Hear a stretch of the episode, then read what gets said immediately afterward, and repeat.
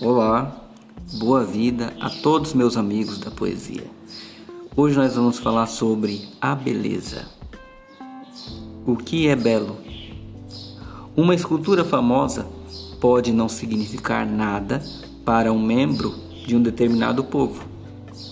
Um quadro com motivos abstratos é belo para alguns e ridículo para muitos. E o corpo perfeito? A gordura corporal, por séculos, foi sinal de beleza. Por que agora não é mais?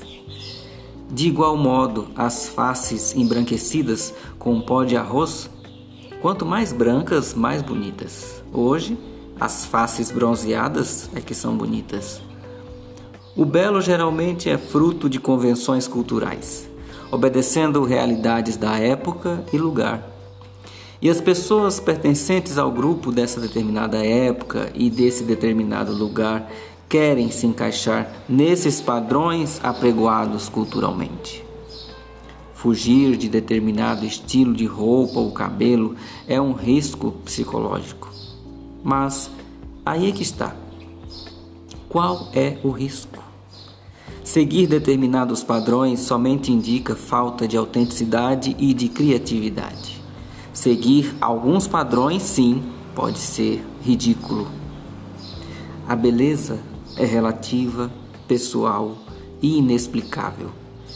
E antes de parecer belo aos outros, tem que ser belo para a própria pessoa que contempla.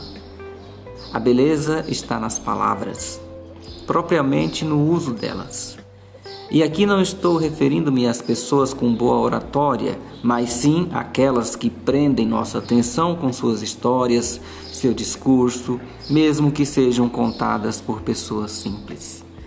Beleza é sinônimo de encantamento, e este acontece naturalmente. Quem modera as palavras é simpático e atencioso, com certeza encanta e, portanto, porta beleza. Abraços poéticos.